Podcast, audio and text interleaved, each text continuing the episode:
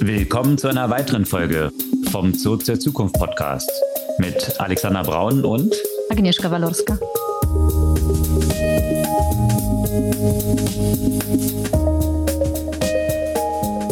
Was gab es Neues letzte Woche?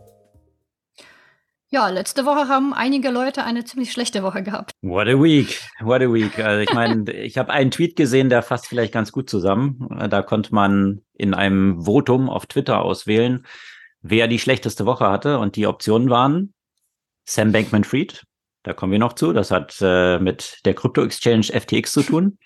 Elon, Elon Musk, Musk ganz bestimmt, ja.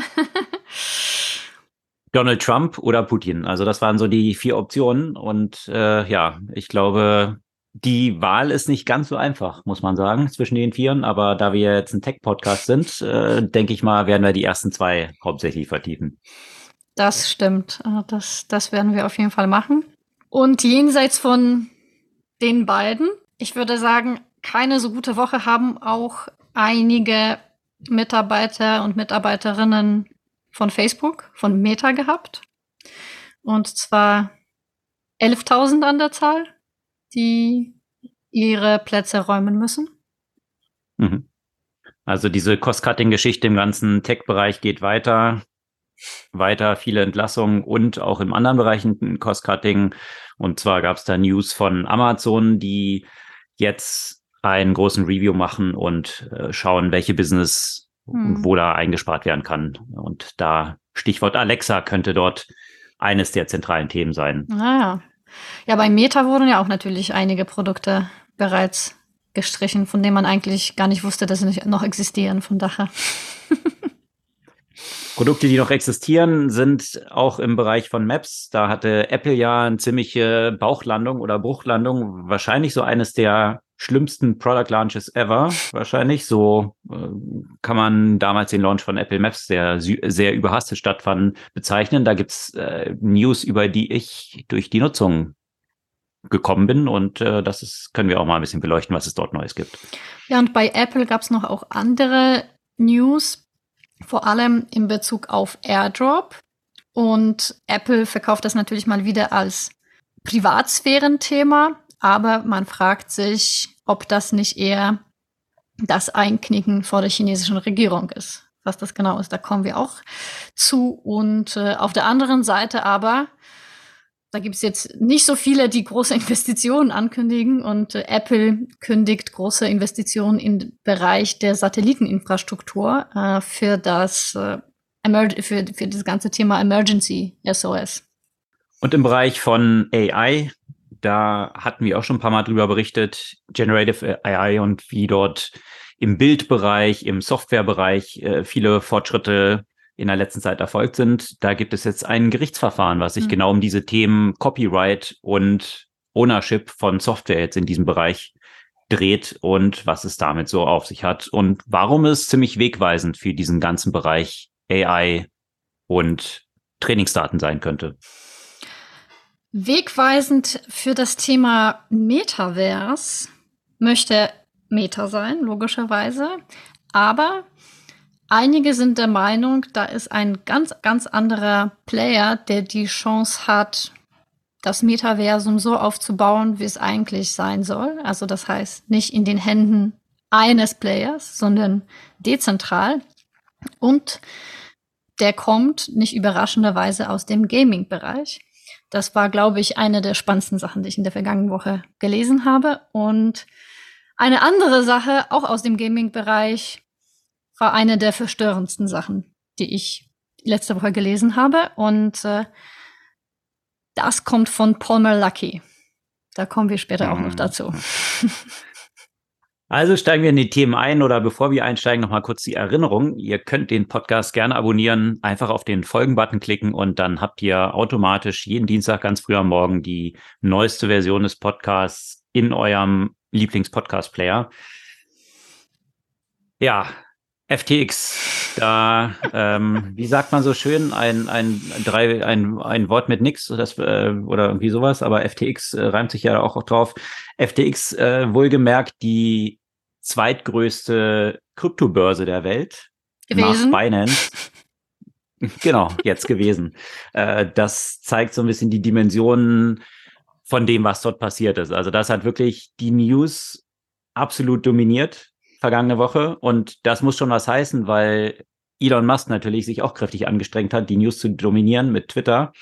FTX, worum dreht sich da? Wir können ja mit einem historischen Abriss ganz kurz starten, was dort eigentlich so Play-by-Play -play vorgefallen ist. Und zwar äh, gab es ja schon lange so eine Rivalität zwischen der Nummer eins jetzt von Trading-Volumen, also Binance, und FTX, der Nummer zwei. Die meisten kennen wahrscheinlich so Coinbase. Das äh, ist so wahrscheinlich die bekannteste Brand so im, im breiten Markt. Mhm. Und äh, viele sind dann überrascht zu hören, dass äh, eigentlich eben sowas wie FTX und Binance viel größer noch sind. Mhm. Äh, hat auch damit zu tun, dass die beiden noch nicht an der Börse notiert sind, wobei eben Coinbase eben schon an der Börse notiert. Deswegen natürlich hier auch so ein bisschen mehr Aufmerksamkeit im Massenmarkt. Große aber, Rivalität, aber auch, wie soll man das sagen, so ein bisschen Frenemies, ne? Also genau, ziemlich enge weil, Ver Ver Verbindung zwischen den beiden. Weil nämlich tatsächlich FTX äh, mit einem kräftigen Investment von CZ, äh, also so nennt sich der Owner von Binance wiederum, äh, gestartet war und irgendwann ist aus dieser Freundschaft, sich gegenseitig dort zu pushen, eine starke Rivalität geworden und die eskaliert jetzt in den vergangenen Wochen dadurch, dass äh, CZ oder eben CZ auf Deutsch geht immer so mit dem Kürzel, weil die meisten chinesischen Namen nicht so einfach auszusprechen ist. Oder äh, vielleicht ist es auch im Krypto-Umfeld, weil Sam Bankman-Fried, der nennt sich ja auch nur SBF, der äh, Gründer und CEO von FTX wiederum, der CZ hat dann eben äh, vor, ich glaube jetzt zwei Wochen, hat er gesagt, dass er nicht mehr so richtig an diesen FTT Token, also das ist der eigene Token von FTX glaubt und deswegen verkaufen will. Durchaus ein Volumen, was den Preis ziemlich nach unten drücken wollte. Interessanterweise hat er diese Ankündigung aber auf Twitter lanciert und dazu geschrieben, er würde das aber in einem verträglichen Maß machen, um den Kurs nicht zu stark beeinflussen. Äh, also über kommende Monate abverkaufen. Jetzt äh, stehen einem da aber natürlich schon die Haare zu Berge, wenn man das liest. Weil, genau. wenn man, ich will das auf Twitter ankündigen, aber möchte den Kurs gar nicht beeinflussen. Denkst du dir, mm, okay, warum postest du das dann auf Twitter, wenn du den Kurs nicht beeinflussen möchtest? Exakt. Also ist ziemlich klar, dass da so ein bisschen was anderes hintersteckte. Und wie vicious die ganze Geschichte jetzt tatsächlich ist, was dahinter steckte, äh, das wurde dann in den vergangenen Tagen klar. Und äh, zwar äh, hat diese Ankündigung so einen Dominostein aus diesem ganzen Pyramidensystem von FTX ins Wanken gebracht und hat dazu geführt, dass jetzt in der vergangenen Woche tatsächlich FTX hops gegangen ist. Äh, hm. Das erklären wir gleich noch so ein bisschen mehr, was dort passiert ist, aber so der Outcome der ganzen Geschichte. Und äh, da sind so viele Aspekte, die dort, die dort reinspielen. Also von Venture Capital, die, die dort äh, auf den Leim gegangen sind, über Fortune 500 Covers. Sam Bankman-Fried hat sich ja selbst auch als ein, ja, Messias. als ein Messias, Philanthrop, äh, was auch immer, überhaupt nicht an, an monetären Aspekten interessiert dargestellt. Äh, gab natürlich ein Video, was, äh, von dem wir auch schon mal berichtet hatten, äh, wo er ja, es gab ein Porträt von ihm dort und, und er wurde dann so dargestellt als, äh, als der Geek mit seiner merkwürdigen Frisur und äh, einfach nur einem billigen, labbrigen T-Shirt und seinem Toyota Corolla. Also nicht, wie man sonst so im Krypto-Umfeld dann immer mit Lamborghinis dann nur unterwegs ist. da hat er halt demonstriert, er interessiert sich gar nicht dafür, sondern er will eigentlich die Welt besser machen. Und diese ganzen Milliarden, die er verdient, und zwar äh, wohlgemerkt, ich habe muss mich auch immer am Kopf kratzen, 2019 gegründet. Mhm. Äh, jetzt haben wir nur drei Jahre später und der gehört zu einem der reichsten oder gehörte zu einem der reichsten, ähm, zumindest auf dem Papier oder in Kryptos. Persönliches Vermögen 17 Milliarden. Äh, FTX war mit 32 Milliarden zuletzt bewertet. Und man und wurde ihm prophezeit, der könnte der erste Billionär werden, also in Deutsch Billionär sozusagen. Also mehr als Milio Milliardär, noch eine Stufe drüber. Das sollte er werden. Genau. Und äh, das wurde besonders kolportiert in einem Artikel, der wohlgemerkt auf der Webseite des sehr renommierten VCs Sequoia Capital erschienen ist. Äh, interessanterweise ist dieser Artikel unterdessen verschwunden von der Webseite, äh, was äh, ich auch schon ein bisschen sagen muss. Also äh, du bist ein Tech-VC, ja, und Sequoia ist ja nun einer der renommiertesten Tech-VCs. Äh, dass sie dann glauben, dass so ein Artikel dann tatsächlich aus dem Internet weg ist. Ja. ja.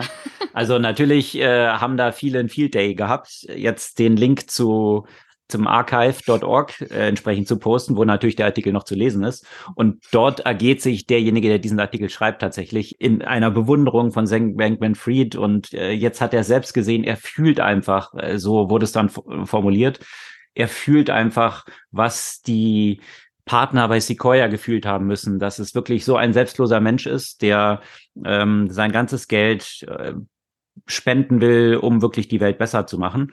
Äh, so hat er sich zumindest ja auch verkauft und äh, der Artikel war überschrieben da bei Sequoia Capital Sam Bankman-Fried has a savior complex and maybe you should too.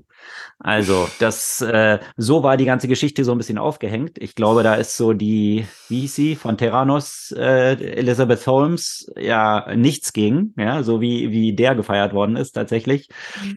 Und äh, es gab dann, ja, so Cover von Fortune zum Beispiel, wo sein Gesicht vorne drauf war und dann drunter stand, äh, The Next Warren Buffett, Fragezeichen. Also wirklich äh, Superlative äh, an Superlativen hat hier, hat's hier, hat's hier nicht gefehlt. Und was ist jetzt tatsächlich passiert? FTX ist eine Krypto-Exchange, also quasi eine Börse, wo man Krypto kaufen und verkaufen kann. Soweit, so gut. Äh, und dann gibt's noch eine Company, die damit verbunden ist, Almeda Research. Das ist quasi so ein Investmentarm, wo äh, Sam Bankman-Fried Krypto-Investment selbst tätigt, also spekuliert auch mit Kryptowährungen. Das sind so die zwei Hauptbereiche. Natürlich, wenn man sich dann so einen Org-Chart anschaut, ist ein Firmengeflecht von über 400 Companies, was natürlich eh schon mal ein bisschen Kopfschmerzen bereiten könnte, was so Due Diligence angeht. Ähm, Due Diligence dürfte auch Kopfschmerzen bereiten, wo man sich fragt, wie das dann bei ja, bei Sequoia und vielen anderen Investoren, unter anderem auch dem Ontario Teachers Pension Fund, ja, also das ist jetzt wahrscheinlich, äh, die werden sich auch am Kopf kratzen, dass die jetzt da Investments in äh, so einer Krypto-Exchange hatten. Aber das zeigt so ein bisschen, als was für ein Blue Chip tatsächlich mhm. FTX gesehen wurde. FTX hat äh, das Formel 1-Team von Mercedes gesponsert. Jetzt mal nur als so ein Beispiel, wie weitreichend das war. Es hat die Miami Heat äh, Stadium, äh, das wurde in die FTX Arena umbenannt. Also da sind auch dreistellige Millionenbeträge geflossen. Und zwischenzeitlich wurde spekuliert, ob FTX nicht Goldman Sachs übernehmen würde. Also das hört sich so ein bisschen wie Endstadium von Wirecard genau. an, die auch spekuliert hatten, mal die Deutsche Bank zu übernehmen. Musste ich auch gleich und, dran denken. Äh, ja, das, und das Ende ist auch so ähnlich tatsächlich jetzt, äh, weil FTX hat natürlich einen eigenen Coin, also den FTT. Mhm. Token. Und äh, man muss sich das so vorstellen. Ich kreiere einen Coin und verkaufe da so ein paar, ein paar Dinger davon. Und äh, dann multipliziere ich den Preis, den ich für die paar, die ich verkauft habe, mit der Anzahl der Coins, die es gibt. Und dann habe ich plötzlich ein paar Milliarden. Jetzt mal ganz vereinfacht dargestellt. Weil das ist de facto, was dort abgelaufen ist. Diese Coins wiederum hat Sam Bankman Fried dann als Collateral, als Sicherheit genommen, um mit hohen Leverage dort Spekulationen dann zu betreiben. Einerseits eben Sicherheit der eigene Token, also die eigene Mickey Maus Währung, die erfunden ist, äh, die als Sicherheit dort reinzulegen und die mehrere Milliarden wert sein zu lassen.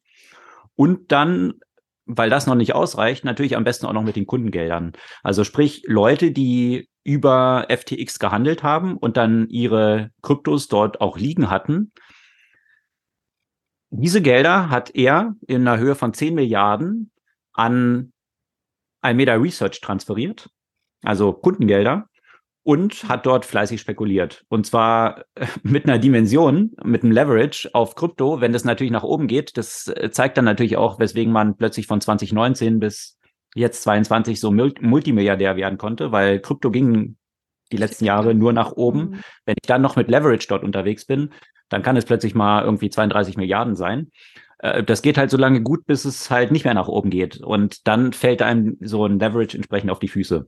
Mhm. Und äh, das hat jetzt äh, deswegen diese Einführungsstory mit CZ, der hat die ganze Sache jetzt getriggert, weil er jetzt diesen Token eben auf den Markt werfen wollte, FTT, mhm. also den, den FTX-eigenen Token. Und das hat die Kettenreaktion in Gang gesetzt, dass plötzlich dieses ganze System, viele Leute, die bei FTX ihre Tokens liegen hatten oder ihre Bitcoin, ihre Ether, was auch immer, Angst bekamen, ob diese Börse stabil ist. Das hat natürlich Sam Bankman-Fried nach dem Post von CZ selbst bestätigt. Gar kein Problem. All eure Coins sind safe. Ja, until they not. Äh, also es hat dann im Krypto-Umfeld zum Bankrun, Bankrun geführt. Äh, viele haben dann ihr Geld dort abgezogen oder solange sie es noch konnten, das versucht, bis dann irgendwann das nicht mehr möglich war. Hm. Und jetzt weiß man auch, warum das nicht mehr möglich war, weil, wie gesagt, die ganzen Spekulationen, die da getätigt wurden, die wurden mit Kundeneinlagen getätigt, mit einem exponentiellen Leverage und mit Mickey Mouse Geld, was äh, eben der eigene Token war. Äh, das ist schon, ist schon faszinierend, was, was äh, dort eben jetzt passiert ist. Und äh, wir hatten ja vorher schon dieses Thema Due Diligence, ja. Mhm. Also äh, auch BlackRock ist da ja eingestiegen zu, zu, zum, zum Schluss sogar noch Softbank bei 32 Milliarden. Also da, äh, Ach, ja, das ist wahrscheinlich das größte Signal dann gewesen, mal wieder, ja. Das Problem ist aber jetzt hier, dass äh, wenn man sich mal grundlegend anschaut, wie diese Struktur von FTX ist. Ja, das sind irgendwie, ich glaube, maximal waren es so 20 Mitarbeiter, die alle so in so einer Kommune auf den Bahamas gelebt haben. Ja, äh, jetzt mal über den Toyota Corolla hinaus, der so demonstriert wurde, dass Sam Bankman-Fried ja gar kein Interesse an Worldly Possessions hat. Interessanterweise hat aber FTX dort äh, für 300 Millionen Property gekauft im teuersten Bereich da, ja, auf den Bahamas. Dort hatten sie natürlich ein schickes Anwesen, äh, in dem sie dort äh, als Kommune gelebt haben. Also auch romantically involved, würde man sagen. Äh, also waren die Key People des Unternehmens untereinander, was natürlich schon compliance-technisch schon mal ein großes Problem ist. Ja, äh, weiterhin compliance-technisch ein Problem, dass hier eigentlich keine Transparenz existiert, wie, wie diese Gelder dort angelegt werden. Jetzt sind jetzt Spreadsheets rausgekommen, wo plötzlich mal bei Almeda Research, was dazu gehört, einfach mal eine Milliarde fehlt. Die ist unaccounted for. Jetzt hat man festgestellt, dass Sam Bankman-Fried über einen Signal-Kanal 450 Millionen Wert an Robinhood-Aktien verkaufen wollte.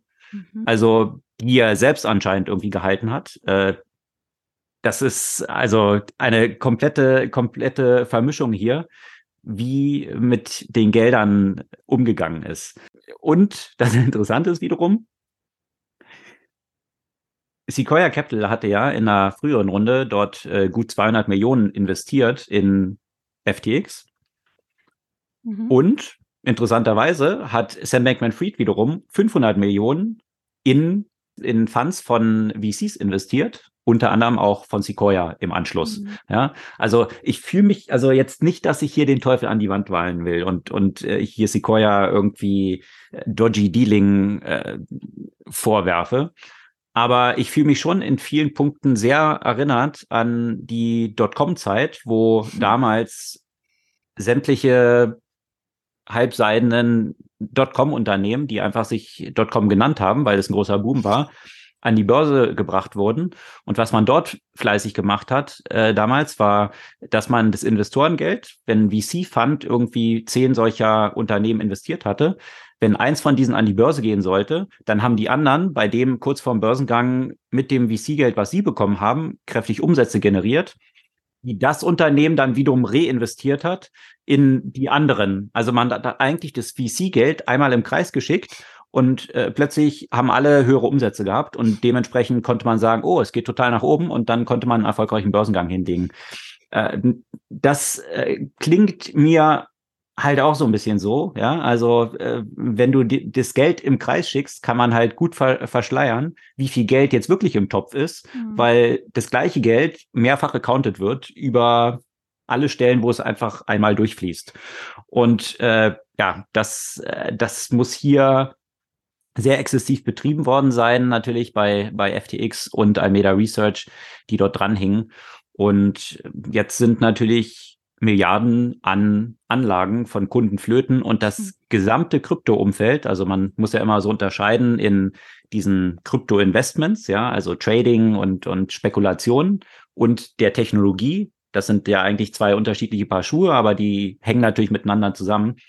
Zumindest dieser ganze Trading- und Spekulationsbereich äh, hat einen extrem schweren Schaden erlitten. Äh, die ganzen Kryptowährungen sind kräftig eingebrochen und ja, das Vertrauen, was sich in der letzten Zeit zunehmend aufgebaut hatte, dass jetzt eben auch äh, Pension Funds und so weiter äh, Diversifizierung darüber gemacht haben, dass sie eben auch in Krypto investiert haben. Das äh, ist, glaube ich, kräftig in Schieflage geraten, wenn jetzt hier die zweitgrößte Kryptobörse als ein komplettes Ponzi-Scheme sich entpuppt hat und so viele Leute dem auf den Leim gegangen sind. Ja, es ging ja eigentlich schon mit äh, Celsius ordentlich äh, in diese Richtung, ne? Aber das ist natürlich, äh, das, das war ja ein kleiner Fisch im Vergleich dazu. Genau, es sind ja schon, seit die Kryptokurse jetzt äh, den Bach runtergehen, eine Menge von solchen Unternehmen in Schieflage geraten. Bislang hat sich ja dann dort eben FTX und Sam Bankman-Fried eben als der White Knight in Shining, Shining Armor quasi so dargestellt, weil er dann reingegangen ist und diese Sachen aufgekauft hat. Also zum Beispiel BlockFi, äh, eines äh, der Unternehmen, die jetzt auch unterdessen die Auszahlung eingestellt haben. Äh, Crypto.com ist wohl auch in Schieflage. Also da hängen viele Sachen zusammen.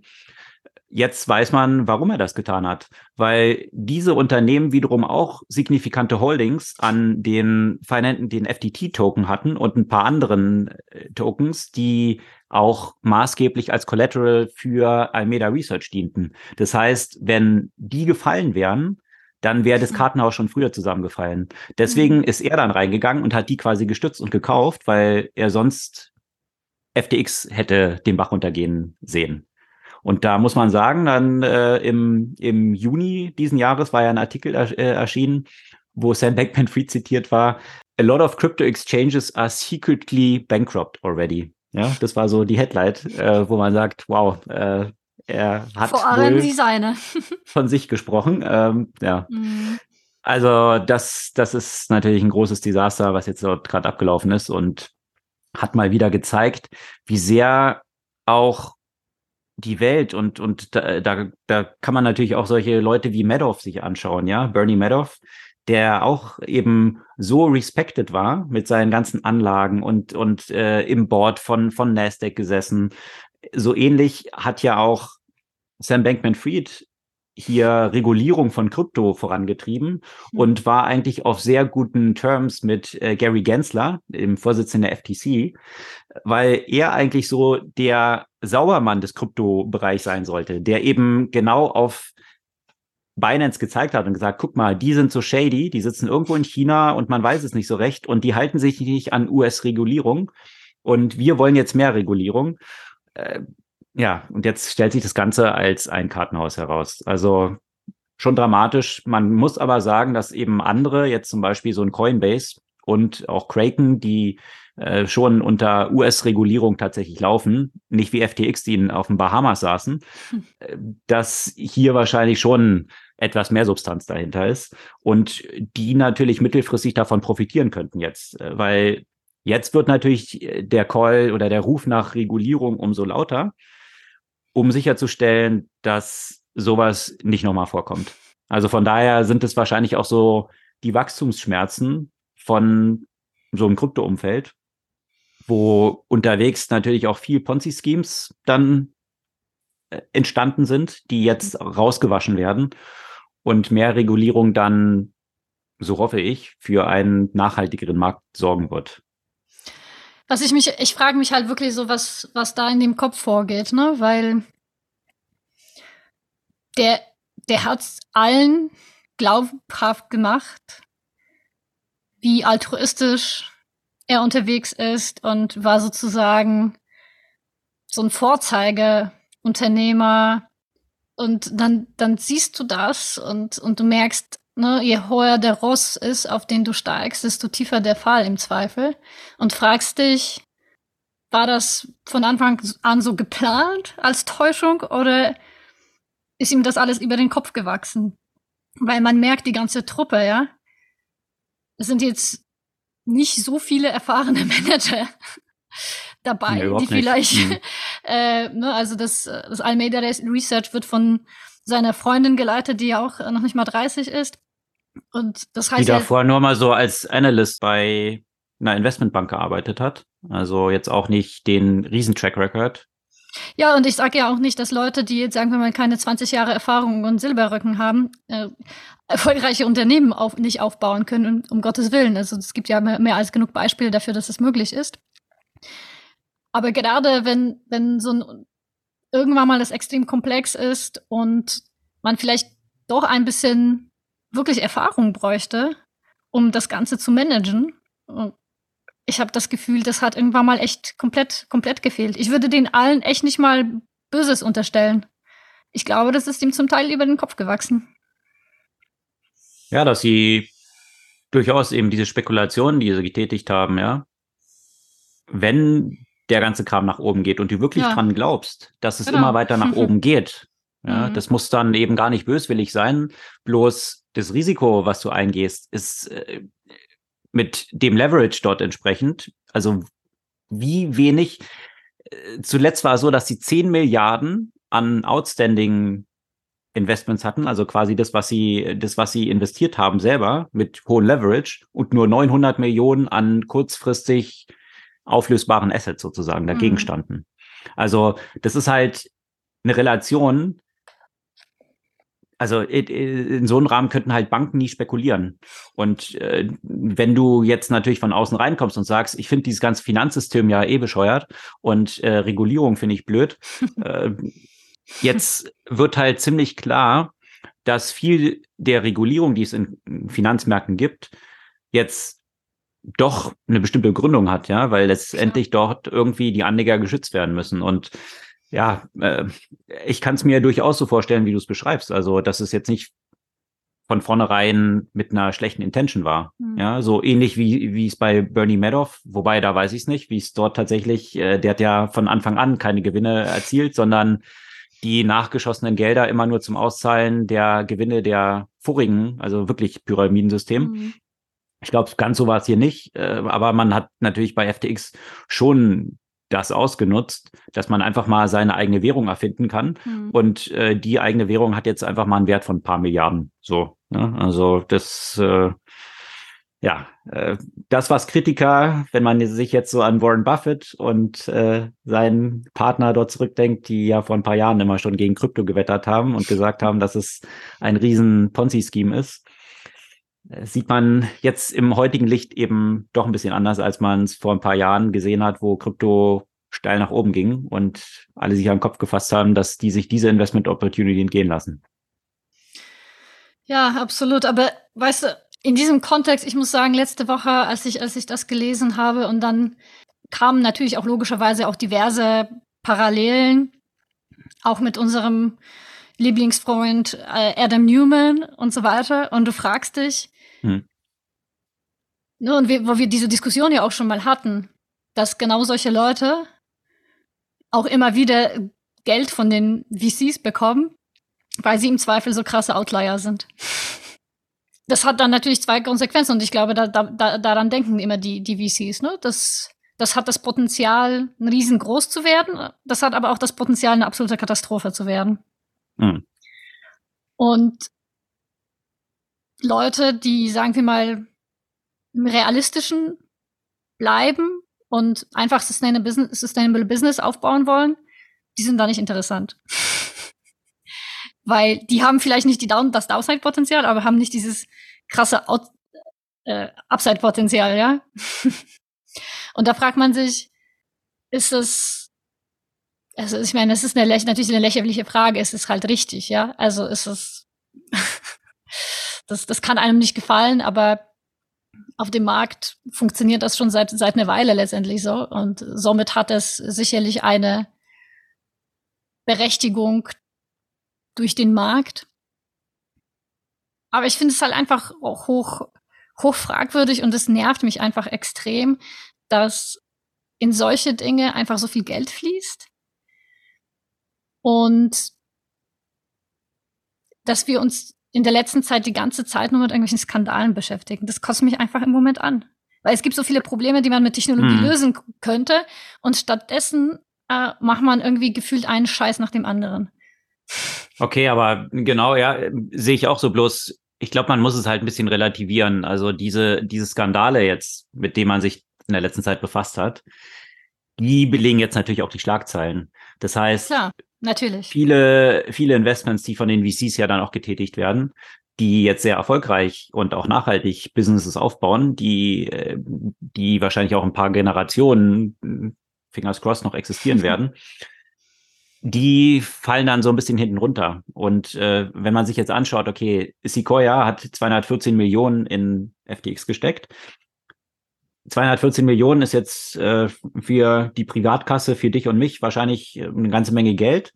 Aber wenn man sich mal das Volumen der Assets under Management, was viele Milliarden beträgt, von Sequoia anschaut, dann ist das irgendwie eine Rundungsdifferenz, hm. äh, nicht mal im, im Zehntel-Prozent-Bereich. Also von daher, ähm, aber natürlich ist damit auch ein starkes Signaling verbunden, was dann anderen, die, die dann sagen und sich das anschauen und sagen, wow, Sequoia ist da drin, dann geht man ja da davon aus, dass da schon eine gute Due Diligence stattgefunden hat. Wie der Pension Fund, von dem du gesprochen hast, ne, der da auch genau. mit investiert, die orientieren sich vielleicht ein Stück weit daran, ja. Absolut. Und das sind sicherlich Sachen, wo man sagen muss, äh, hier gibt es definitiv Versäumnisse. Also äh, die hatten auch nicht, noch nicht mal ein Board. Also das ist, äh, ja, man hat, man ist dort wirklich solchen Personen auf den Leim gegangen. Und äh, die ganze, komplett die ganzen Journalisten von von Fortune Magazine über äh, sämtliche sämtliche dieser dieser großen Publikationen ähm, hatten den ja auf dem Cover als den Savior ja und und so hat er sich ja auch selbst dargestellt und anscheinend hatte er ja auch Geld und es war ja auch erfolgreich. Also es wird dann so self-fulfilling prophecy ja.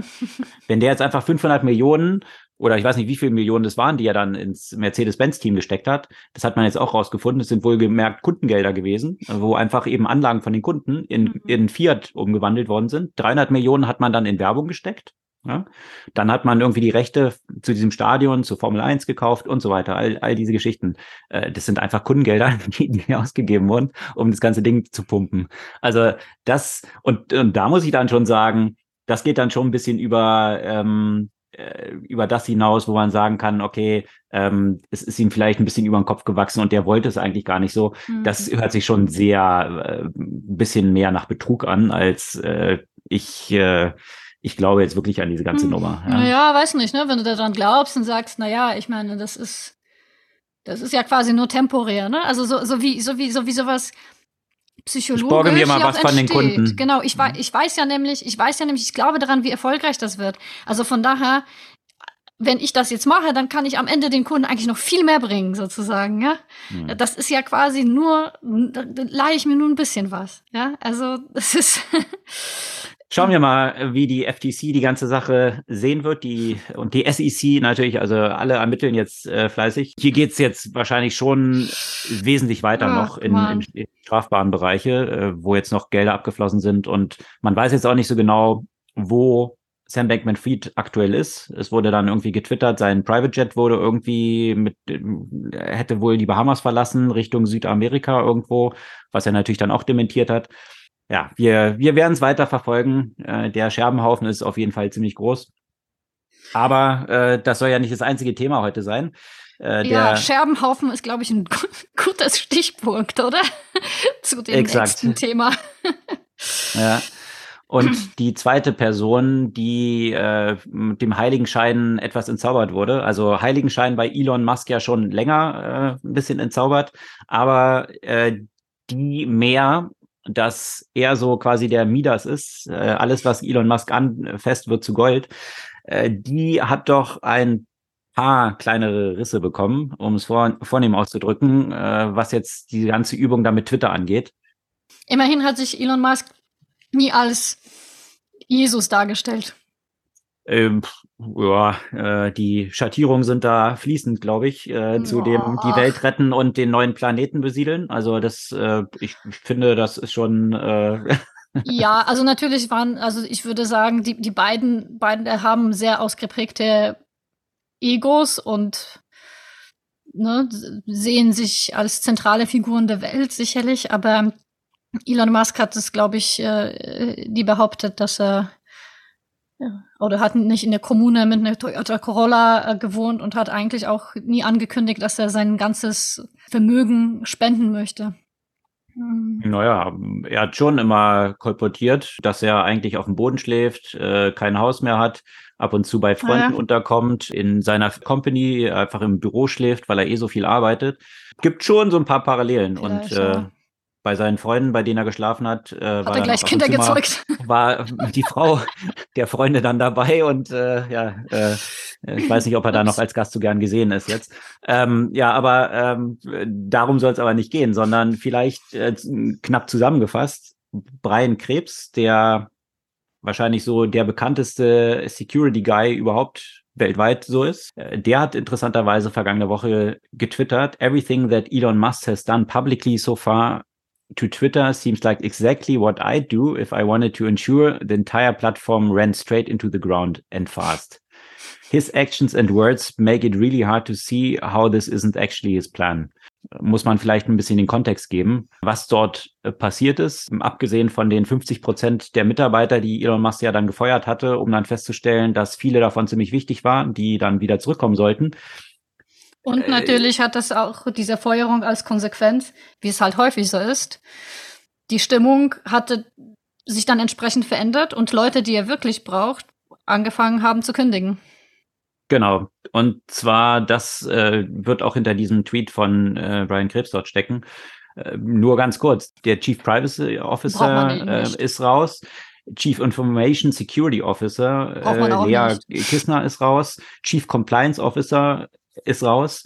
Und Twitters Head of Trust and Safety ist auch raus. Also die wohl wohlgemerkt alle freiwillig. Äh, die haben ihren äh, Hut dort an Nagel gehängt, gesagt, diese Show wollen sie sich nicht mehr geben. Mhm. Und äh, eine Nachricht wurde dann publik von dem Slack-Channel, wo einer der Anwälte von Twitter, also wohlgemerkt, die eigenen, das eigene Team, äh, getwittert hat, dass vor dem Hintergrund dieser ganzen Compliance-Probleme, die sich jetzt dadurch auftun, dass eigentlich diese Leute, die einfach die Compliance bestätigen müssen, die existieren gar nicht mehr jetzt in der Company. Also müssten jetzt künftig die Developer selbst die Compliance äh, gewährleisten, was sie gar nicht können, weil sie ja äh, gar nicht wissen, woran sich diese Compliance dann bemisst und, und wie man die zertifiziert.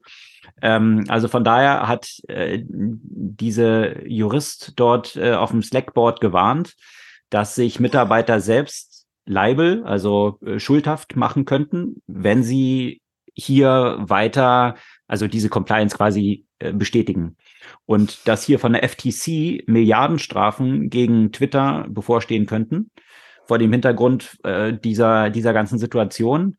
Und äh, wenn Sie, die Mitarbeiter jetzt an die Mitarbeiter gerichtet, wenn Sie jetzt gebeten werden, hier Sachen zu bestätigen, sollten Sie sich lieber an äh, die Whistleblower, äh, hat er dann einen Link gepostet, whistleblow.org, äh, entsprechend äh, dort äh, diese, diese Whistleblower äh, Privilege in Anspruch nehmen und äh, nicht Sachen zertifizieren, die sie eigentlich nicht zertifizieren können.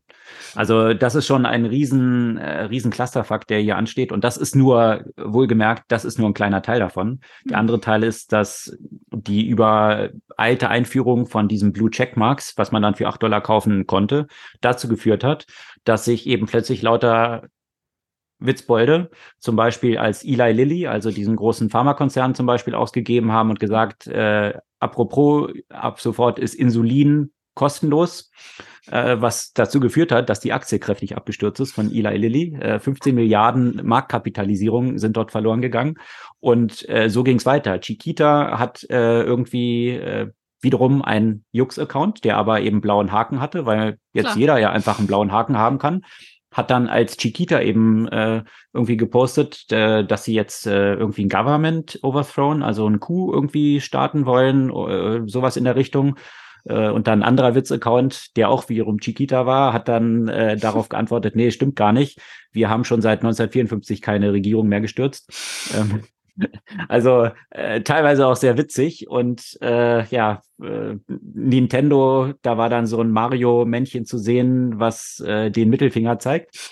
Äh, also alles so Sachen in dem Umfeld äh, halten sich natürlich die Werbetreibenden nicht so richtig gerne auf, wenn ihre eigene Brand jetzt eigentlich benutzt wird und nicht mehr auseinandergehalten werden kann. Und dann wundert, hat sich Elon Musk so ein bisschen gewundert, warum die ganzen Werbetreibenden die Plattform verlassen und Deswegen hat Twitter jetzt äh, so viele Probleme. Also auf der einen Seite brechen die Einnahmen weg, mhm. weil jetzt Werbetreibende in Scharen die Plattform verlassen und dort äh, nicht mehr aktiv sein wollen.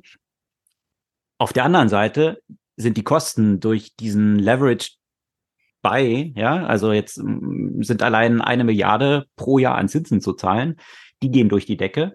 Jetzt hat Elon Musk selbst schon gesagt, äh, dass ein Konkurs des Unternehmens nicht unwahrscheinlich ist. Mhm. Ja, du bist jetzt nicht mehr am Kapitalmarkt, also müsste Elon Musk wahrscheinlich in den kommenden Jahren noch mal ein paar Milliarden reinstecken, was dazu geführt hat, dass er jetzt schon mal vier Milliarden weiter Tesla-Aktien verkauft hat, äh, was Tesla natürlich auch nicht so richtig gut zu Gesicht steht und äh, die Investoren dort vergrätzt. Also äh, er hat hier wirklich einen, einen Clusterfuck eigentlich so gestartet, der, der ihm selbst so ein bisschen über den Kopf zu wachsen scheint. Und äh, weil es ihm über den Kopf wächst, äh, hat er dann natürlich äh, schnell die Schuldigen auserkoren und hat dann getwittert, Twitters Anliegen ist es halt, diesen Citizen Journalism weiter zu verbreiten und die Media Elites will try everything to stop that from happening. Also of course, alles, was dort passiert, ist natürlich nur den Medieneliten äh, anzulasten, ähm, was natürlich ein sehr gefährlicher Begriff ist, wenn man jetzt äh, gerade die letzten Monate mal so betrachtet, in welchem Kontext Medieneliten äh, dort von Verschwörungstheoretikern in der Regel verwendet worden sind. Das äh, ist eigentlich ein klarer Fingerzeig äh, in dieser Terminologie auf die Ownership von Medienkonzernen und Journalismus durch jüdische Mitbürger. ähm, in diesem Kontext wird es in rechten Kreisen ja immer verwendet. Ja? Mhm. Und äh, das dürfte Elon Musk auch nicht verborgen geblieben sein, der ja sehr stark in der letzten Zeit auch in diesen Wässern äh, gefischt hat. Elon Musk hat dann noch getwittert, dass Twitter ähm, ein Drittel der, also den größten Teil der Klicks zu externen Webseiten treibt. Also ja. biggest click driver on the Internet by far. Und das Lustige war dann, Twitter hat ja auch so ein Fact-Checking-Ding, was ja, dort, äh, integriert ist. Gesehen, ja. Und äh, auf seinen eigenen Tweet kam dann Fact-Checking äh, von Twitter oder vielmehr Readers added context to, äh, to, to this tweet. Ähm, dass Twitter tatsächlich nur sieben Prozent des Traffics treibt und Facebook 74 Prozent, Pinterest sieben Prozent. Ähm, also sein eigenes Fact-Checking fällt ihm dort auf die Füße. Ja, also deswegen muss man das ja abschaffen. Deswegen muss man das ja abschaffen. Aber es ist ja nicht nur das Thema, weißt du, der, der deswegen ist ja Elon Musk äh, überschlägt sich, glaube ich, so in den Ideen, was man jetzt aus Twitter macht äh, und äh, kommuniziert dir auch äh, gerne last minute. Hast du schon von Tabs gehört? Was? Tabs. Wie SaaS, nur Tabs. Twitter as a mhm. Payment Service. Das ist, de, so. de, das nächste. Mhm. Das ist das nächste. Sozusagen die, die, die ganz große Idee wird, äh, dass Twitter jetzt zu Bank wird. Das wird ja Twitter quasi mhm. neu aufstellen. Ja, das, das hat er aber schon länger mal so gefloatet gehabt, ne? Was, was natürlich auch so in die ganze, wenn, wenn er so einer der, der Mitbegründer quasi von X oder aus X wurde ja dann Paper äh, gewesen ist, also die ganze Disruption von Payments und Banken, brennt ihn ja schon seit vielen, vielen Jahren unter Nägeln. Und äh, das könnte tatsächlich, also diese Idee finde ich gar nicht mal so die schlechteste, mhm. ja, weil du damit eigentlich Verifizierung, ähm, wenn du, wenn du hier diese Verifizierung dann hast, äh, die du haben musst für Payment Transactions dann dahinter, äh, könnte vielleicht auch so ein bisschen diesen ganzen Bot-Problematik auf Twitter äh, entgegenwirken. Äh, wobei das dann natürlich nicht mehr dem eigentlichen Prinzip, dass eben auch Dissidenten, die, die jetzt auch nicht identifiziert werden wollen, diese Plattform nutzen können. Also das steht dann wiederum diesem Citizen Journalism äh, konträr gegenüber. Ja, also da passen äh, passen diese Strategien natürlich dann auch irgendwie äh, wieder gar nicht zusammen. Überhaupt nicht, ja. Also das ist ein sehr sehr zweischneidiges Schwert.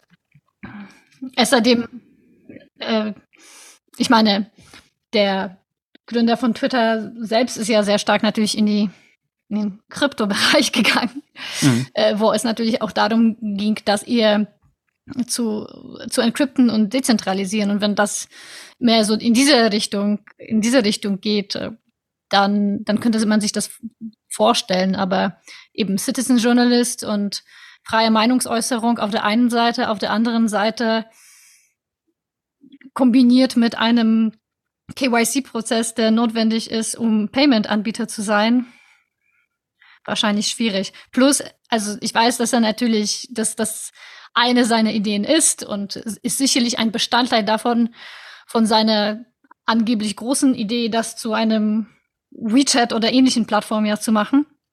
Muss hm. ja Payment da drin sein. Aber ich habe das Gefühl, dass er jetzt im Moment am Aktionismus nicht zu überbieten ist. Ja, also diese, diese Bankidee wurde jetzt auf einem ad hoc zusammenberufenen Mitarbeiter-Meeting am Freitag, glaube ich, oder Donnerstag äh, nochmal erörtert und priorisiert. Ja, also es ist man, man, man hat kein Gefühl, dass es schlüssig, schlüssig nach vorne geht bei Twitter. Ja, das scheint sowieso, das Management scheint über Twitter selbst irgendwie abzulaufen. Und genau. äh, irgendwelche Ideen, die er mal wieder hat, die dann schnell die Leute umsetzen müssen. Ähm, das ja, äh, ein schwieriges Umfeld. Ähm, auf jeden Fall war Elon Musk dann aber ziemlich stolz, äh, weil als er das Geld geraced hat, um diese Übernahme von Twitter dann irgendwie zu finanzieren, hatte sich natürlich auch Sam Bankman-Fried nämlich damals gemeldet und wollte drei Milliarden reinstecken. Ähm, das ging ja aus diesen Textmessages äh, hervor, die Elon dann veröffentlichen musste oder dem Gericht übergeben musste. Ähm, interessanterweise hat Elon Musk damals aber dann geantwortet, äh, does he really have three billion? Ähm, und da ist Elon Musk jetzt natürlich äh, besonders stolz drauf, hat dann natürlich ja, auch gleich getwittert, dass er eben nicht auf Sam Bankman-Fried reingefallen ist und Elon Musk jetzt aber nur so viel Probleme hat mit Twitter, weil natürlich Sam Bankman-Fried auch Demokraten gesponsert hat und die, so. äh, die sind natürlich jetzt mit dafür verantwortlich. Okay. Das ist nämlich wiederum eine riesen Conspiracy. Deswegen gab es nämlich auch keine Investigation äh, bei FTX bisher, ähm, weil FTX oder Sam Bankman-Fried die Demokraten entsprechend gesponsert hat. Also ja, äh, Elon Musk ist sich da mit Conspiracy Theories auch nicht zu schade und das ist natürlich echt problematisch, wenn so jemand dann der Owner so einer Plattform ist, die ja. äh, die hier Citizen Journalism äh, vorantreiben soll und dafür Sorge tragen soll, dass die Medien gecheckt werden und eben nicht diese Lügen verbreiten, die die Medien immer verbreiten. Also ähm, ja, schwieriges Umfeld und äh, ja, man kann nur hoffen, weil ja Twitter ja sicherlich wichtiger Service ist in der Welt. Ja, das glaube ich würde jeder unterschreiben. Auf jeden Fall. Äh, wenn jetzt aber durch diese Hasardeur-Aktion, die Elon Musk dort betreibt und, und dieses Leverage, äh, indem er das gekauft hat, das ganze Unternehmen so in Schieflage bringt, dass er selbst sagt, ja, könnte auch Konkurs gehen. Äh, ja, es ist dann halt nicht mehr an der Börse. Er müsste es persönlich weiter finanzieren oder platt machen. Äh, das wäre natürlich schon äh, ziemliches Desaster. Und Banken wohlgemerkt, die ja 13 Milliarden an Krediten gegeben haben, um diese Übernahme zu ermöglichen, verkaufen diese Papiere jetzt schon zu 60 Cent auf den Dollar weiter. Also 40 Prozent haben die schon abgeschrieben auf äh, diese Investments, die sie dort getätigt haben. Also das Aha. demonstriert so ein bisschen ja, äh, das Vertrauen, was jetzt aktuell die Märkte so an das Management von Elon da bei Twitter haben. Und das ist natürlich desaströs äh, für Elon Musk, äh, die Strahlkraft, von der natürlich auch Tesla massiv lebt, äh, die hohe Bewertung, die Tesla hat. Mhm. Und äh, ja, wenn sich Elon Musk jetzt doch nicht so als der König Midas rausstellt, äh, dann könnte das natürlich auch einen ziemlichen Impact auf die anderen Unternehmen haben, die bei ihm so dort dranhängen. Der nächste Milliardär, der kein Milliardär, Milliardär bald ist, wenn das alles runter rennt. Ja, äh, schon ziemlich problematisch. Also eben als Investor bei, bei Tesla würde ich mir auch ein paar Fragen stellen, wenn äh, ständig versprochen wird, weitere Aktien werden nicht verkauft und dann zack, werden mal wieder vier Milliarden offloaded äh, was ja meinen Aktienkurs äh, dann auch negativ beeinflusst. Mhm. Plus irgendwie das Entwicklungsteam von Tesla wird mal eben bei Twitter reingesetzt. Äh, also da möchte ich mir auch mal so Compliance-Technik mhm. ein bisschen anschauen, inwieweit das eigentlich legitim ist, weil ich meine, die werden von Tesla bezahlt und jetzt hat Elon Musk sein Privatvergnügen, was er mit Twitter betreibt und nimmt dann das Entwicklungsteam bei Tesla raus und setzt die bei Twitter rein. Also ich weiß nicht, ob, wenn ich dann Tesla-Aktionär äh, bin, ob das so die richtige Verwendung der von mir investierten Mittel dann eigentlich ist. Also ja. viele, viele kritische Fragen, die sich dort so anschließen und ja, wir werden es weiter beobachten. Aber eben äh, Kosten sind, spielen dort eine große Rolle, aber Kosten spielen auch bei einer Reihe von anderen Unternehmen eine große Rolle, oder? Ja, ähm, die Zeit, in dem Kosten offenbar gar keine Rolle gespielt haben und Mitarbeiter, Mitarbeiterinnen ohne Ende angestellt wurden und man hat das Gefühl, die ganzen Tech-Unternehmen, egal in welchem Stadium, konnten sich kaum von dem konstanten Geldfluss wehren. dass die Party ist jetzt vorbei. Und zwar auf allen Ebenen. Ich denke, dass die Party vorbei ist, das haben wir immer wieder mit den neuen Insolvenzen und Entlassungswellen durchaus bereits besprochen und kommuniziert. Und jetzt geht's aber in die richtigen, richtig großen Dimensionen, wie jetzt zum Beispiel bei Meta, dass wahrscheinlich auf einmal so die größte Kündigungswelle jetzt losgetreten ist. Also die anderen Tech-Unternehmen, die bisher Leute entlassen haben, die hatten ja gar nicht so viele, dass sie 11.000 hätten gehen lassen können. Ja, also große Cuts bei Meta und äh, damit wohlgemerkt ist man aber gerade mal bei der Mitarbeiterzahl Ende 21 angelangt. Also es ist jetzt nicht so, diese 11.000, die man entlassen hat, das zeigt so ein bisschen, wie, wie stark man geheiert hat in all diesen Unternehmen. Ja ähm, so dass man selbst bei Entlassung von 10.000 Leuten, bei äh, Mitarbeitern, ich glaube, Facebook ist da aktuell so zwischen 80 und 90.000, also ist ja schon äh, substanziell, dass man dort trotzdem erst äh, im Dezember 21 jetzt bei der Mitarbeiterzahl angelangt ist. Also mhm. ich bin mal gespannt, wie viel Raum da noch nach unten existiert, weil so desaströs wie die Zahlen bei Meta slash Facebook in der letzten Zeit so waren und die Abermilliarden, die dort ins Metaverse eben gesteckt werden, mhm. wo äh, ja, es gab jetzt so verschiedene Reviews vergangene Woche auch äh, zu dem neuen Headset, die alle sehr desaströs waren, zurückhaltend. also zurückhaltend optimistisch waren, was dieses Headset angeht. Muss ich schauen. Also es äh, ist schon ein schwieriges Umfeld, in dem Meta dort unterwegs ist. Und äh, ähnlich wie bei Elon Musk äh, glauben immer weniger Leute an diese Vision, die dort aktuell existiert. Ich fand es interessante Diskussion, dass, dass dann Mark Zuckerberg so eine fehlende Vision vorgeworfen wird, wo ich dann sagen muss, ich weiß nicht, ob die fehlende Vision eigentlich hier das Problem ist, weil die Vision scheint eigentlich da zu sein. Es ist nur die Frage, wie lange kann sich das Unternehmen leisten, an diese Vision weiterzuarbeiten und an der Vision halt festzuhalten? Ganz abgesehen davon, ob man selbst persönlich von dieser Vision überzeugt ist. Weil ich denke, ja. Vision ja, ist relativ hm. klar, ne, was hm. die Meta angeht. Ja.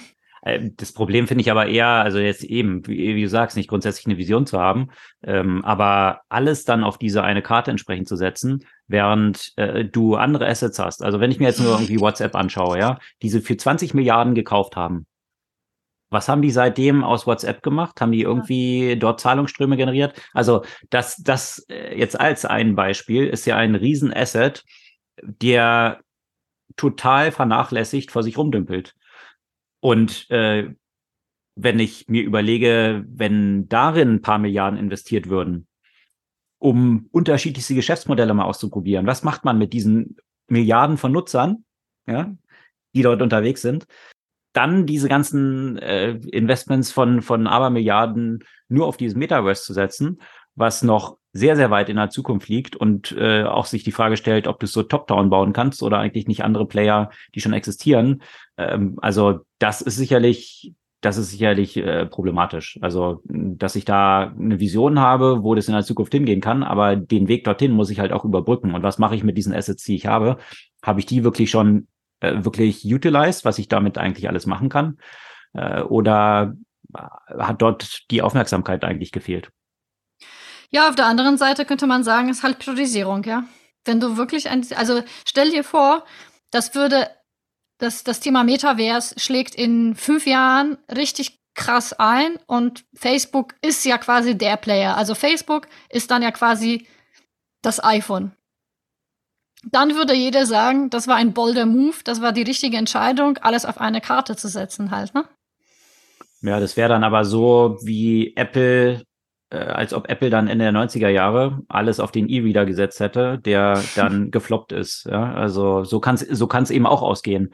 Deswegen, deswegen ist es dann auch damals äh, jetzt nicht Apples einziges Investment gewesen, äh, dieses damals in der ersten Iteration gefloppte äh, E-Book-Reader-Ding rauszubringen, sondern halt ein Investment von anderen.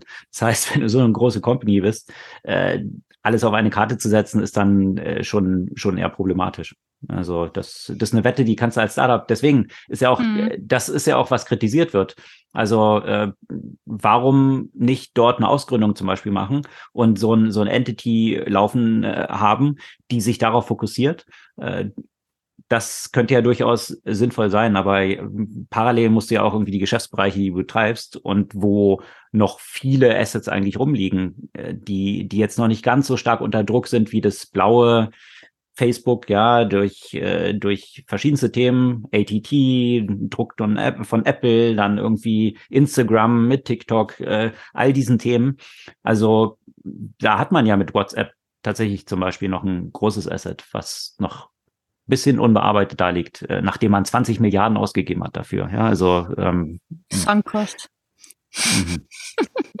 Ja, aber eben mit Kosten haben auch andere zu kämpfen. Äh, da ist auch Amazon, gab es einen längeren Artikel im Wall Street Journal dazu, dass der aktuelle CEO Andy Jassy jetzt auch kräftig am Cost-Cutting ist oder am Suchen ist, wo Geld eingespart werden kann. Äh, die Zahlen von Amazon sind ja im letzten Quartalsergebnis nicht so rosig gewesen. Die Aktie ist seit Jahresbeginn um 45 Prozent eingebrochen und äh, man hat drei Milliarden verloren.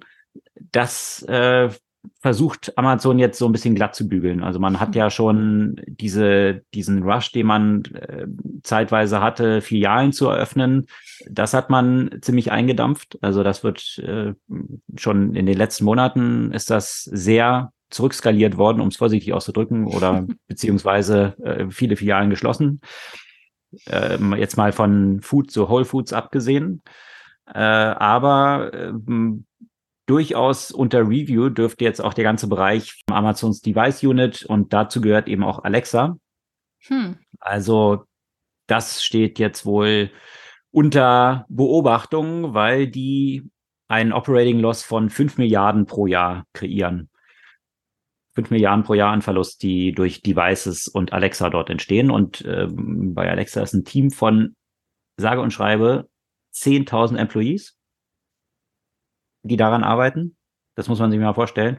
Und äh, grundsätzlich äh, ist der, das Spektrum, wie das genutzt wird, ziemlich beschränkt von mhm. den meisten. Also ich weiß nicht, äh, nutzt du das überhaupt? Oder? Nein, ich nutze nee? es nicht. Also ich habe das natürlich sowohl Alexa als auch äh, Google Home zum, zum Testen genutzt, aber also ich möchte das jetzt auch aus Privacy-Gründen ehrlich gesagt nicht zu Hause die ganze Zeit rumstehen haben. Mhm. Und ich muss sagen, dass ich finde, dass der Mehrwert einfach limitiert ist. Also es ist, es ist klar, du kannst paar Sachen damit machen, aber ganz ehrlich, du nutzt vielleicht zwei, drei Use Cases davon, die bei denen es nicht so entscheidend ist, ob das jetzt durch die Stimme gesteuert ist oder nicht. Ich nutze vielmehr tatsächlich Siri, weil das in dem Kontext ist, dass ich unterwegs bin und einfach nicht das Handy in die Hände nehm, äh, nehmen möchte. Und dann nutze mhm. ich die ähm, die Voice Recognition, da ergibt das für mich, also für mich mehr Sinn als, als das zu Hause, kann ich einfach gut drauf verzichten, ne? Ich finde es halt sehr komfortabel, äh, das über die Speaker äh, dann entsprechend äh, Musik abzuspielen, was auch tatsächlich ja. der Haupt-Use-Case ist. Also es gibt äh, zwei Haupt-Use-Cases, die sich da so rausgeprägt haben. Musik, das andere ist irgendwie Wetter abrufen und vielleicht noch die mhm. Shoppingliste, äh, ein paar Sachen auf einen Einkaufszettel hinzufügen. Also äh, wenn man jetzt mal den Scope anschaut von was irgendwie Conversational AI eigentlich so ja. an Potenzialen hat und bringen könnte, ist das, was bei den Nutzern bisher angekommen ist und was tatsächlich auch genutzt wird, schon noch sehr limitiert. Und wenn man sich dann anschaut, dass da 10.000 Leute dran arbeiten, mhm. äh, ja, äh, mal schauen, äh, ob, ob da auch der Rotstift dann angelegt wird. Es war natürlich auch so ein Pet Child von Jeff Bezos, dieses mhm. ganze Alexa-Umfeld. Äh, und äh, mal gucken, inwieweit sich da Andy Jassy so ein bisschen emanzipieren kann. Emanzipieren kann oder mh, wie weit er doch dann noch unter der Fuchtel von Jeff Bezos steht. Auf jeden Fall hat Jeff Bezos nämlich auch getwittert gehabt, dass äh, mehr Kostendisziplin jetzt grundsätzlich im Tech-Bereich, äh, natürlich hat er es nicht namentlich auf Amazon bezogen, aber dass mehr Kostendisziplin jetzt erforderlich ist. Also ja, da wird man sicherlich noch einiges hören, aber du hattest ja eben Siri erwähnt und äh, da sind wir bei Apple. Apple hatte ja nicht nur damals Ende der 90er so Bruchlandungen hingelegt mit dem ersten E-Reader, Newton. Ja, das ist ja so Stimmt, in die, ja. in die Tech-Flops hm. der Geschichte eingegangen. Hm. Äh, so ähnlich wie Zoom, äh, der Musikplayer damals. Was war das? Von Microsoft, glaube ich, der MP3-Player. Äh, noch so ein paar andere Sachen. Und äh, Apple. Apple Maps, ja, die ja ziemlich übers Knie gebrochen äh, vor ein paar Jahren live gegangen sind und äh, ja noch sehr unausgereift waren. Und ich bin jetzt kürzlich tatsächlich über eine interessante Sache gestolpert. Und zwar äh, bin ich eigentlich über den Google-Kalender dann drauf gekommen, äh, in meinem iPhone, wo dann unten von der Location entsprechend die Maps angezeigt wird. Und jetzt ist mir aufgefallen, dass dort plötzlich Bilder drin sind. Natürlich, mhm. ich habe auch schon mal das äh, Apple-Fahrzeug durch Berlin fahren sehen. Also das, was dann eben so Street View-mäßig, wie man es von Google kennt, äh, diese Fotos macht. Mhm. Was ich jetzt aber interessant finde, ähm, wenn wir uns mal so zurückerinnern an Google Maps, und diesen Aufschrei, den es dort gegeben hat damals, oh ja Privacy und Gebäude werden gescannt und, und dann konnte man, ging das hoch her und man konnte dann das eigene Haus, dass es dann irgendwie verpixelt wird und, und so weiter. Und dementsprechend hatte Google dann auch irgendwann die Nase voll und äh, die Daten in Google Maps sind äh, in den meisten Straßen, glaube ich, hier in Berlin zumindest, noch von 2009. Also die haben ja auch gesagt, okay, äh, Deutschland äh, wird dann halt nicht mehr geupdatet, wenn es da so ein Trouble die ganze Zeit gibt. Die BND ist, äh, Baustelle ist immer noch da, ne?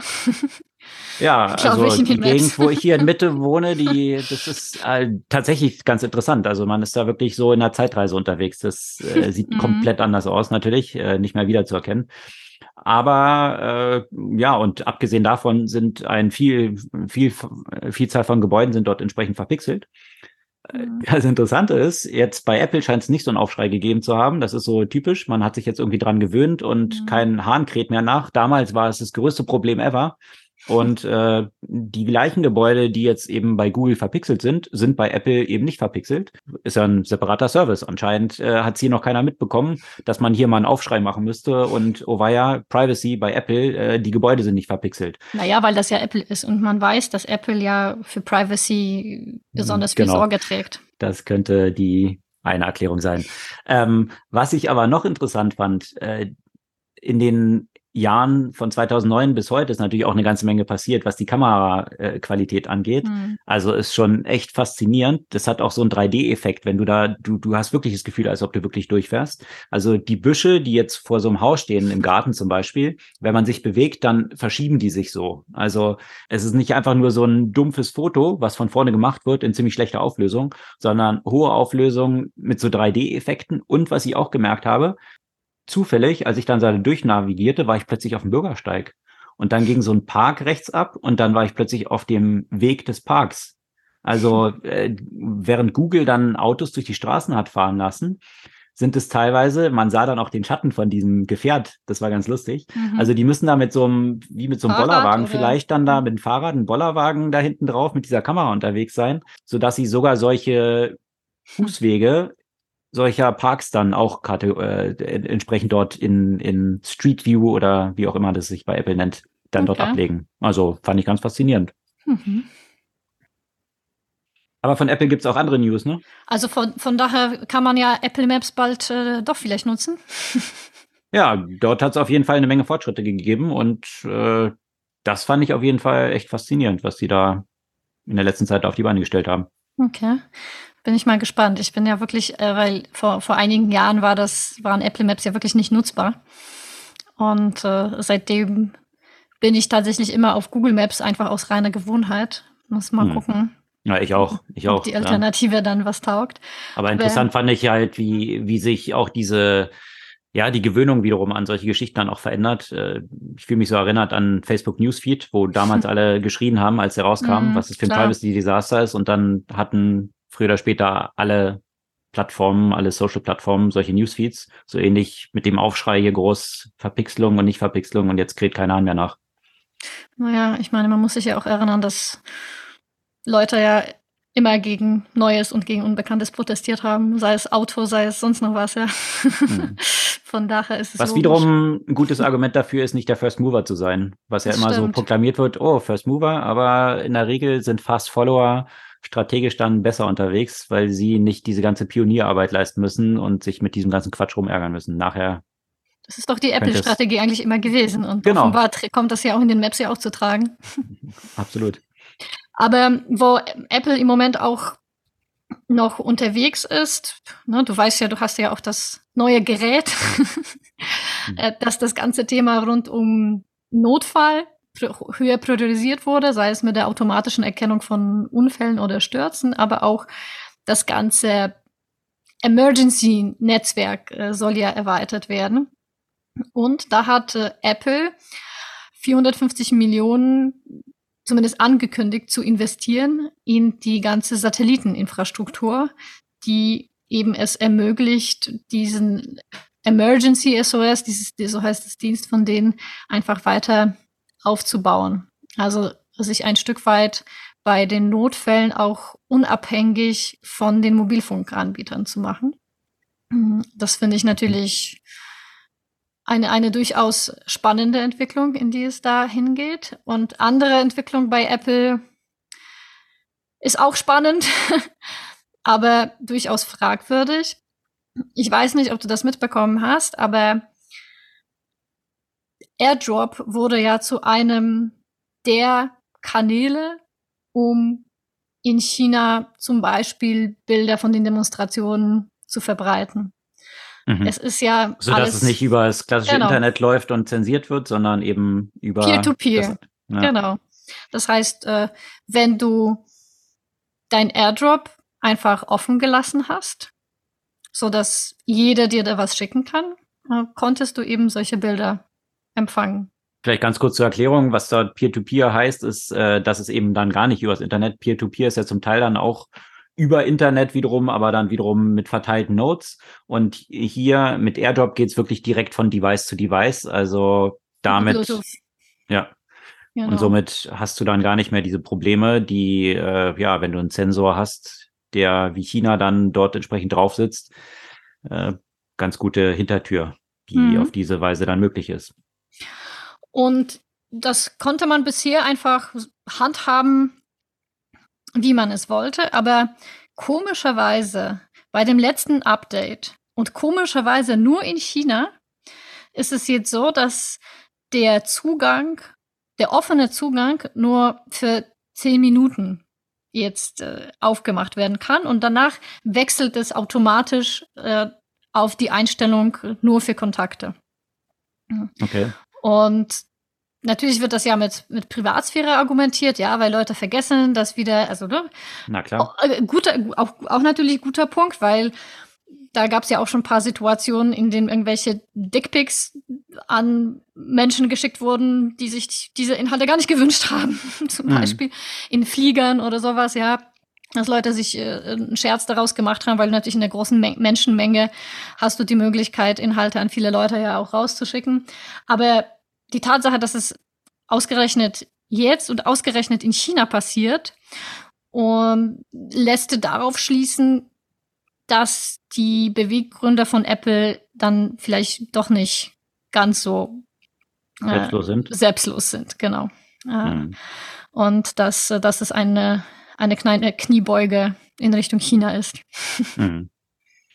Ja, kann man gespannt sein, äh, was sich da Stichwort China und äh, Publikationen von Informationen dann auch noch so Richtung Tesla dann tun wird. Äh, das hatten mhm. wir auch schon mhm. mal erwähnt, äh, jetzt wo Elon Musk ja auch Twitter-Owner ist und äh, da sicherlich ja auch mit der chinesischen Regierung so ein paar Konflikte am Horizont erscheinen könnten, äh, mal vornehmen zu formulieren. Aber ähm, es gab einen sehr faszinierenden Artikel äh, vergangene Woche auch rund um das Thema AI und Regulation. Und zwar mhm. äh, hängt sich der auf an einem, wie nennt man das, Class Action, also einer Sammelklage, die jetzt in den USA äh, gestartet ist. Und äh, zwar richtet die sich gegen Microsoft, GitHub, OpenAI und mhm. äh, ein Tool, was Copilot heißt, was eben auf GitHub läuft. So, vielleicht den ganzen Kontext der Geschichte.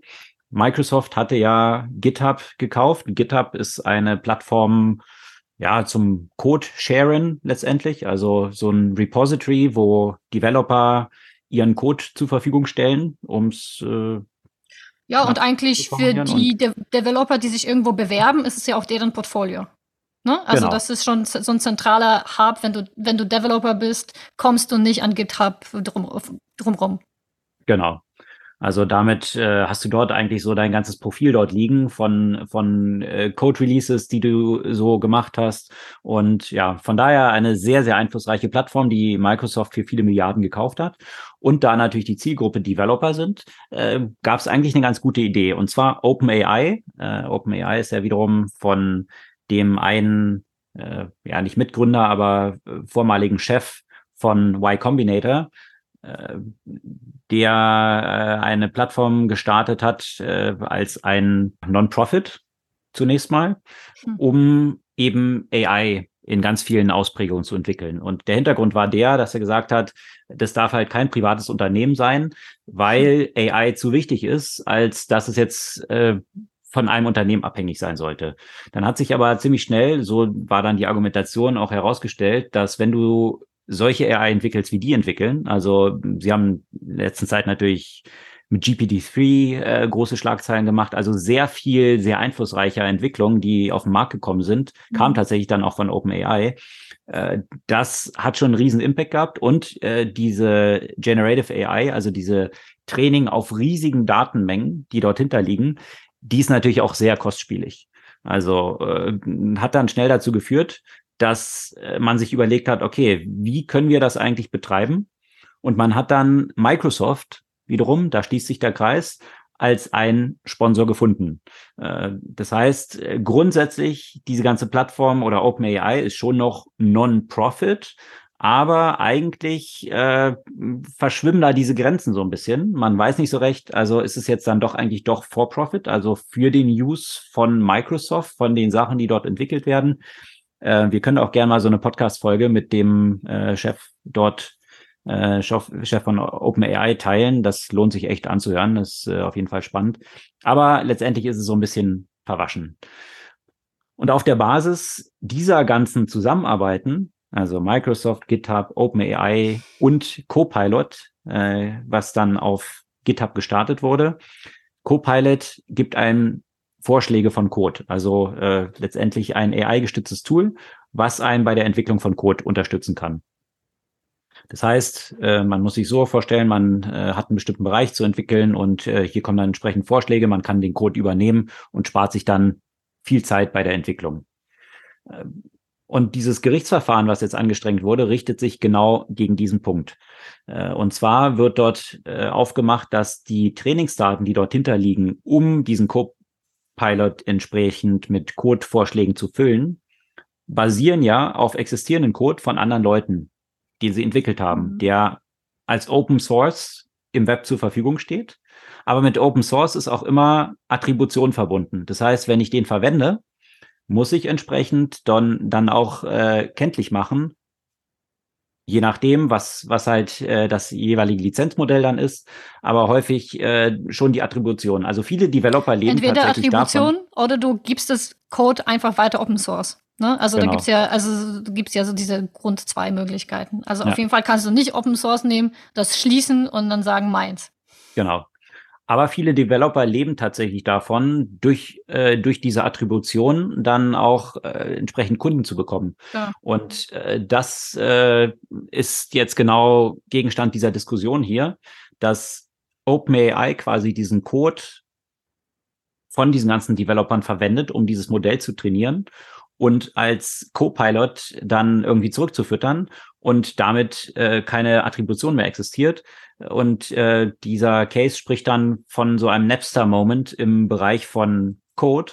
Also was Napster damals für die Musikindustrie war und dann auch irgendwann kaputt geklagt wurde von den Record-Labels entsprechend, ähm, weil einfach Piraterie war, dass hier entsprechend Piraterie im Code-Bereich vorliegt. Und die Konsequenz davon sein könnte, dass es eigentlich die ganze Open Source Community unterhöhlt, wenn man das weiter so bestehen lässt. Und äh, das sind ja genauso Fragestellungen, die wir auch schon mal so diskutiert hatten, rund um ähm, Patente, um, äh, um Rechte an bestimmten Werken, die erstellt werden, ob das jetzt eben hier Code ist, ob das Bilder sind, auf denen dann solche äh, Mhm. Bildtrainingsdaten äh, einfließen, hatten wir auch schon viel von gesprochen. Also genau diese Fragestellungen, die wir auch aufgemacht haben, sind jetzt eben hier Gegenstand tatsächlich des ersten Verfahrens geworden. Und das ist deswegen so interessant, weil es ist natürlich, äh, je nachdem, wie das ausgeht, maßgebliche Auswirkungen darauf haben könnte, wie künftig damit umgegangen wird. Auch jetzt über Code hinaus, sondern eben Hm. im Bereich von Bildern, von Ton, äh, alles, was dort dann von AI auf Basis von Trainingsdaten entsteht. Auf jeden Fall, äh, denke ich mal, eine sehr weitreichende Konsequenz, die äh, damit so einem, äh, da, daraus so erwachsen könnte. Ja, Und die Klage ist in den USA, nehme ich an, ja? Oder? korrekt. Okay. Ja. ja, da bin ich, bin ich auch wirklich auf die Regulatorik sehr gespannt und inwiefern diese Entscheidung dann ja auch zum Präzedenzfall wird. Also die zwei Beiträge, also den ersten Beitrag letzte Woche und den letzten, die ich gelesen habe, die passen so gut zusammen und die haben mich sehr stutzig gemacht. Also als erstes, glaube ich, dann Montagabend habe ich von der neuen Entwicklung, wo wir schon beim Thema Meta so viel waren, von Paul Merlacki. Paul Merlacki ist der Gründer von Oculus. Also die Firma wurde von Facebook damals gekauft und ist letztendlich die Grundlage der ganzen Metaverse-Strategie.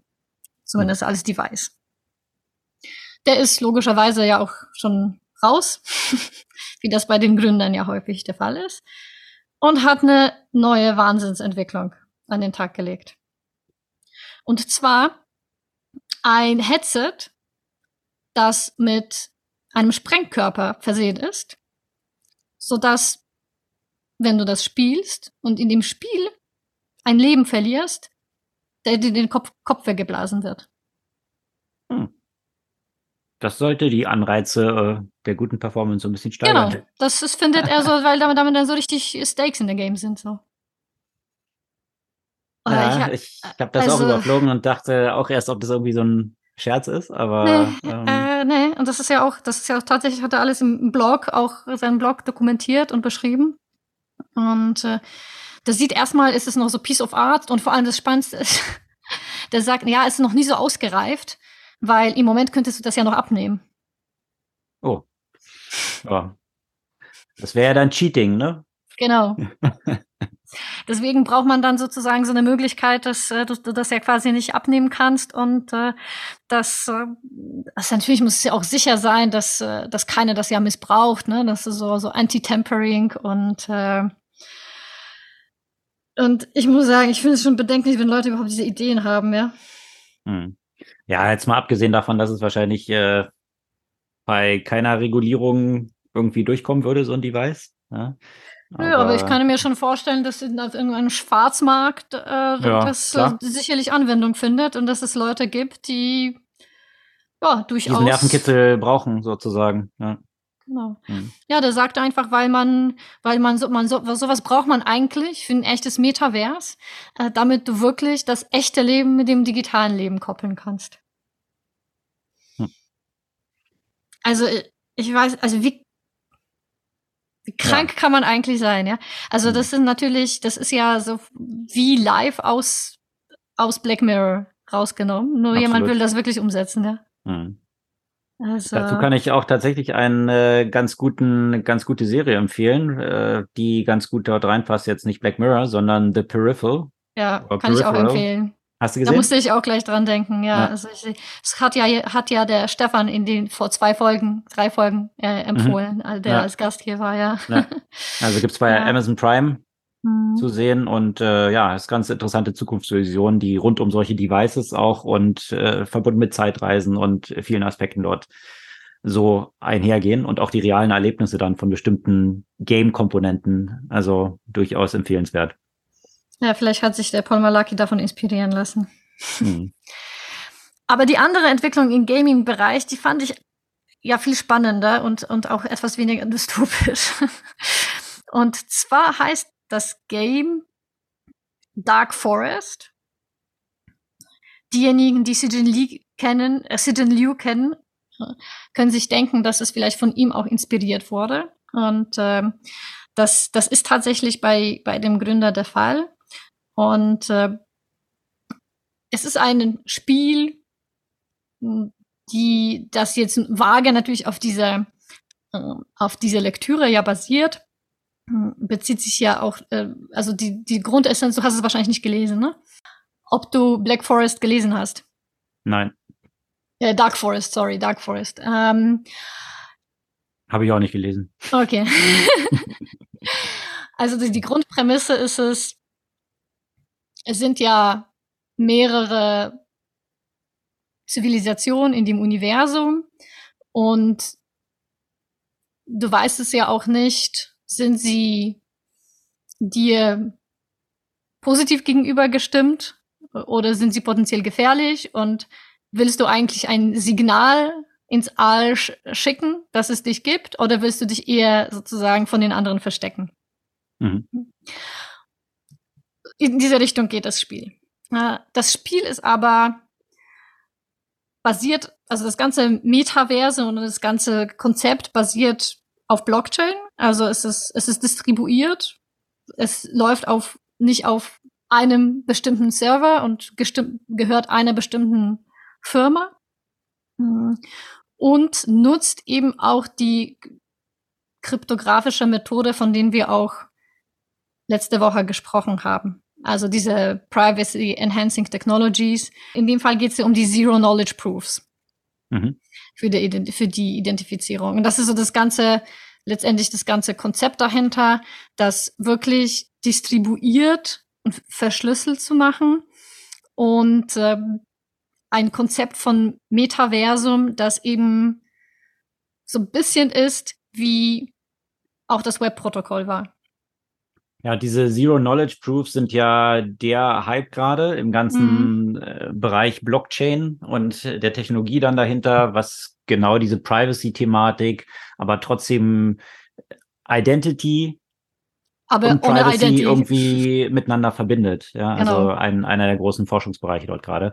Ähm, Wäre ein bisschen zu komplex, das jetzt zu erklären, aber wir verlinken gerne in den Show Notes ein paar Artikel, die dort so ein bisschen einsteigen und den Hintergrund geben, wenn ihr dort noch tiefer mal einsteigen möchtet. Genau, die, die, die Details des äh, Spieles und wie das entstanden ist und worauf das basiert ist, ist äh, ein langer Beitrag bei Technology Review, der sich auf jeden Fall lohnt zu lesen. Und, aber ich finde, das ist, weiß nicht, nur wenn ich jetzt darüber nachdenke, wie wirklich das Web 3 funktionieren soll und wie wirklich künftig ein Metaversum funktionieren soll, dann kann ich mir eigentlich nur vorstellen, dass ein Konzept erfolgreich wird und universal wird, der eben auf sowas basiert der, hm. der wirklich äh, distribuiert ist, der dezentral ist, der nicht von einem Unternehmen wie Meta, das eigentlich ganz andere Interessen an so einer Technologie hat, als vielleicht die breite Öffentlichkeit, mhm. dass das von dort kommt. Und da gibt's ja viele, die ja sehr davon überzeugt sind, dass, dass dieses Spiel oder ein ähnliches Spiel da diese Grundlage für das echte Metaversum sein kann. Also ich bin jetzt kein großer Gamer, aber ich muss sagen, ich finde das sehr faszinierend und ich glaube, dass ich das tatsächlich ausprobieren werde, einfach mal um zu verstehen, wovon ich hier rede. Kannst du ja dann äh, in den nächsten Folgen von berichten, was deine Experiences dort sind. Das stimmt. Das Headset wiederum von Paul Malaki, das würde ich, glaube ich, eher nicht ausprobieren. Oder ohne die Sprengladung. Ja, wie also auch die, immer. die kann man, man hat ja vorne so drei solche Stifte, wo man irgendwie diese Sprengladung reinbringt. Aber das Krasse ist ja auch irgendwie, dass, dass die Game Developer das entsprechend diesen Code äh, implementieren müssen, äh, der dann diese Auslösen von diesen Sprengladungen triggern kann. Also von daher, ja. äh, äh, ob diese Games, diese dann nicht ab 18, äh, sondern keine Ahnung, äh, noch ab ein bisschen 13. höher, ab, ab 95. Äh, ja, genau, vielleicht. Anyway, äh, das sollen die Themen für heute gewesen sein. Gibt es eine Buchempfehlung? Na, ich denke, passend zu dem Thema, ich kann dir das sowieso empfehlen, die Bücher von Sijin Liu äh, zu lesen. Mhm. Die, die, das, diese Dark Forest ist ja ein Part äh, von, von der Trisolaris-Trilogie. Und äh, also für mich einfach so mit die faszinierendsten Science-Fiction-Bücher, die ich je gelesen habe. Okay. Da bin ich tatsächlich im Science-Fiction-Bereich so ein bisschen unbeleckt, was, äh, was Bücher angeht, aber ähm, vielleicht ja, ein bisschen anders. mal damit. Nein, du hast ja so, so soft, hast du ja ein bisschen was mit Science-Fiction, zumindest mit Cory Doctorow. Ja, ja. Äh, aber das ist natürlich noch ein bisschen anders. Also Sijin Liu ist schon deutlich abgespaceder. Aber äh, es ist einfach so intelligent, so schlau, so komplex. Also alle seine Bücher. Das ist jetzt nichts mit, äh, weißt du, weiß nicht, äh, Cowboys in Space, ja. Mhm. Das, das ist einfach. Per Anhalter durch die Galaxis, das kann ich. Das ist auch super, aber anders. Also ich muss sagen, Per Anhalt durch die Galaxis soll auf jeden Fall auch jeder lesen. aber Sijin Liu ist schon wirklich, das ist einfach echt eine Liga an sich. Hm. Alles klar, dann äh, das ist die Buchempfehlung. Äh, verlinken wir natürlich auch zu, äh, zu dieser Reihe und zu sämtlichen Artikeln, über die wir heute gesprochen haben. Wie immer zu finden in den Shownotes unseres Podcasts. Wir freuen uns über eure Kommentare, euer Feedback und gerne auch, wenn euch, äh, wenn euch der Podcast gefallen hat, wenn ihr es zwei, drei Freunden noch als Empfehlung schickt, die diese Themen auch interessieren könnten. Und dann hören wir uns in einer Woche wieder. Bis dann.